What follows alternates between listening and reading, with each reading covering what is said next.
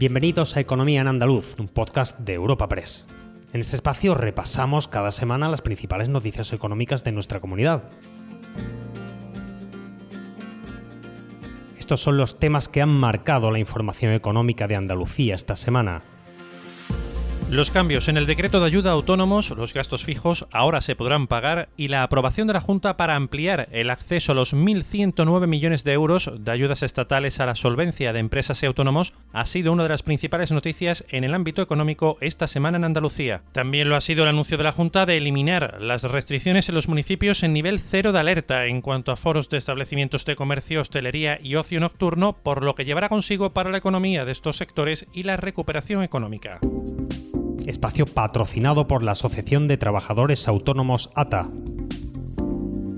El Consejo de Gobierno de la Junta ha aprobado esta semana un decreto ley para aplicar en nuestra comunidad los cambios que introdujo el Gobierno con el decreto ley del pasado 15 de septiembre con el fin de corregir la deficiente regulación de las ayudas a la solvencia para empresas y autónomos en opinión del Ejecutivo andaluz. El decreto ley autonómico introduce cambios dirigidos a gestionar los 1.109 millones de euros de fondos estatales asignados a Andalucía, incluyendo dos nuevos conceptos subvencionables, costes fijos ya pagados y pérdidas generadas desde el 1 de marzo de 2020 y el 30 de septiembre de 2021. Rocío Blanco, consejera de Empleo. Se trasladó al Gobierno de España las graves deficiencias del texto.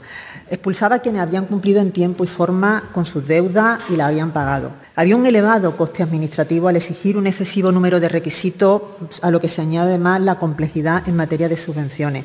Nuestra propuesta era igualar la caja con el devengo y en parte se nos ha dado la razón con la modificación que introduce la norma, porque introduce la posibilidad de compensar, es decir, de incluir los costes fijos ya pagados generados desde el 1 de marzo del 2020 hasta el 30 de septiembre del 2020. Desde el colectivo de autónomos se ha saludado esta iniciativa de la Junta y también la decisión del Gobierno de extender los expedientes de regulación de empleo cinco meses más. Para la Federación Nacional de Trabajadores Autónomos ello traerá certidumbre y seguridad a los empleados que no perderán sus puestos de trabajo y también para autónomos que todavía no han iniciado su actividad porque no se han recuperado plenamente de la crisis originada por la pandemia. De esta forma, dicen, podrán aguantar el envite hasta la próxima Semana Santa. Lorenzo Amor, presidente de ATA era necesario que esas empresas que ahora mismo están pasando todavía dificultades y no tienen una actividad plena pudieran seguir con sus trabajadores en ERTE y también muy importante para los autónomos que están en cese de actividad. Con esta extensión de los ERTE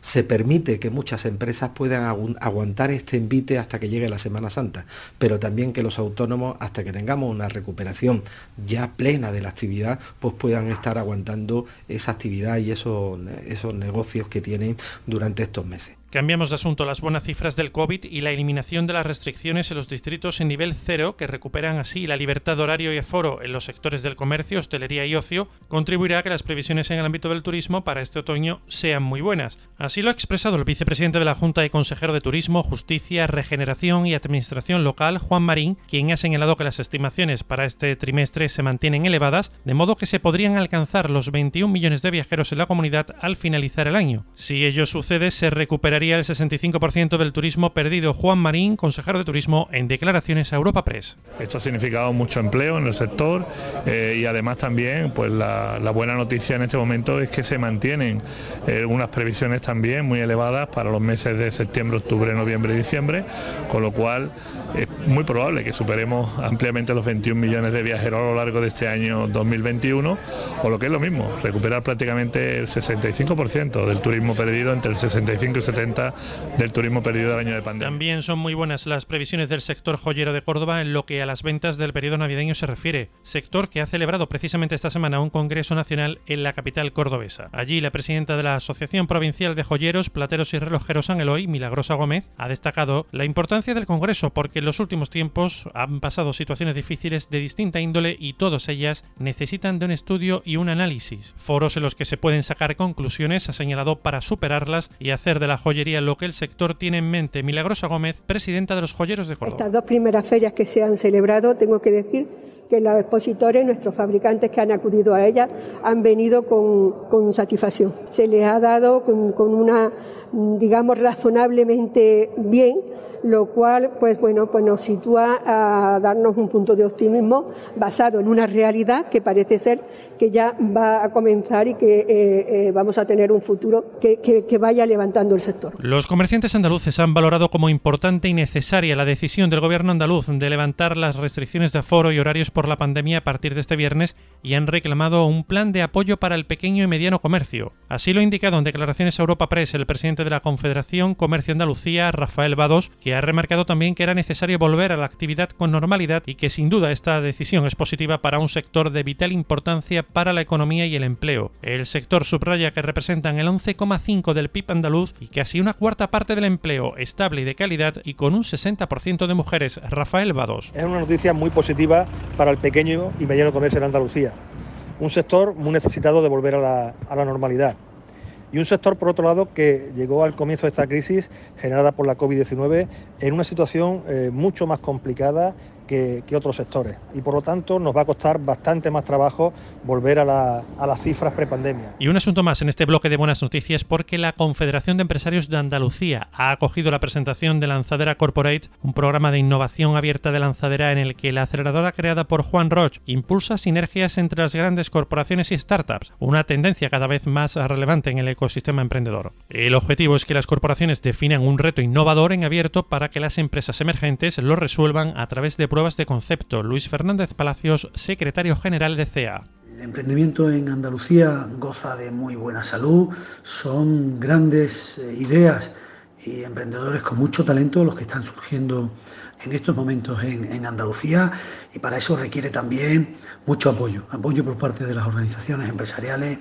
apoyo de iniciativas como la de Mercadora tiene en el proyecto Corporate Lanzadera y al mismo tiempo también apoyo tanto de las universidades como de las administraciones. El Tribunal General de la Unión Europea ha anulado esta semana el acuerdo pesquero entre la Unión Europea y Marruecos por incluir productos del Sáhara Occidental, un territorio pendiente de descolonización. La sentencia del Tribunal de Luxemburgo estima así dos recursos planteados por el Frente Polisario. Una noticia negativa para una flota de 62 barcos amarrados en los puertos gaditanos de Barbate, Conil, Algeciras y Tarifa que faenaban en esas aguas, pero que beneficia sin embargo a los agricultores y granadinos y almerienses que tenían en Marruecos un competidor importante debido al tomate. Para el presidente de la Junta, Juanma Moreno, el fallo del tribunal genera una honda preocupación y pide por ello que se tengan en cuenta los intereses del sector pesquero andaluz siendo alguna una honda preocupación. Yo espero que mm, se tengan muy en cuenta los intereses pesqueros que tiene Andalucía en cualquiera de las decisiones que se vaya a adoptar por parte del Gobierno de España en el seno de la Unión Europea.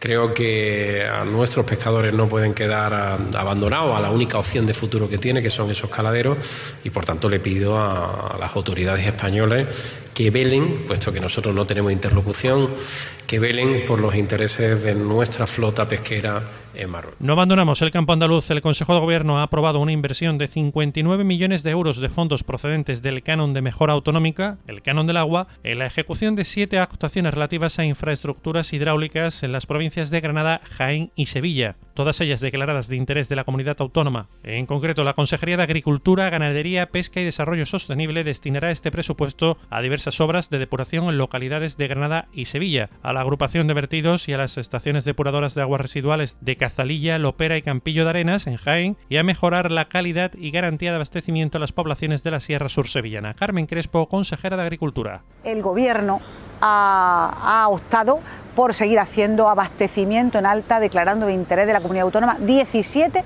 obras en Andalucía, muchos municipios de Andalucía, pero muchos andaluces, 3,6 millones de andaluces que van a tener estas obras de mejora de abastecimiento. Por tanto, hoy damos un paso más en el Consejo de Gobierno en estas obras hidráulicas, tanto de depuración, abastecimiento y agua regenerada a través de los colectores.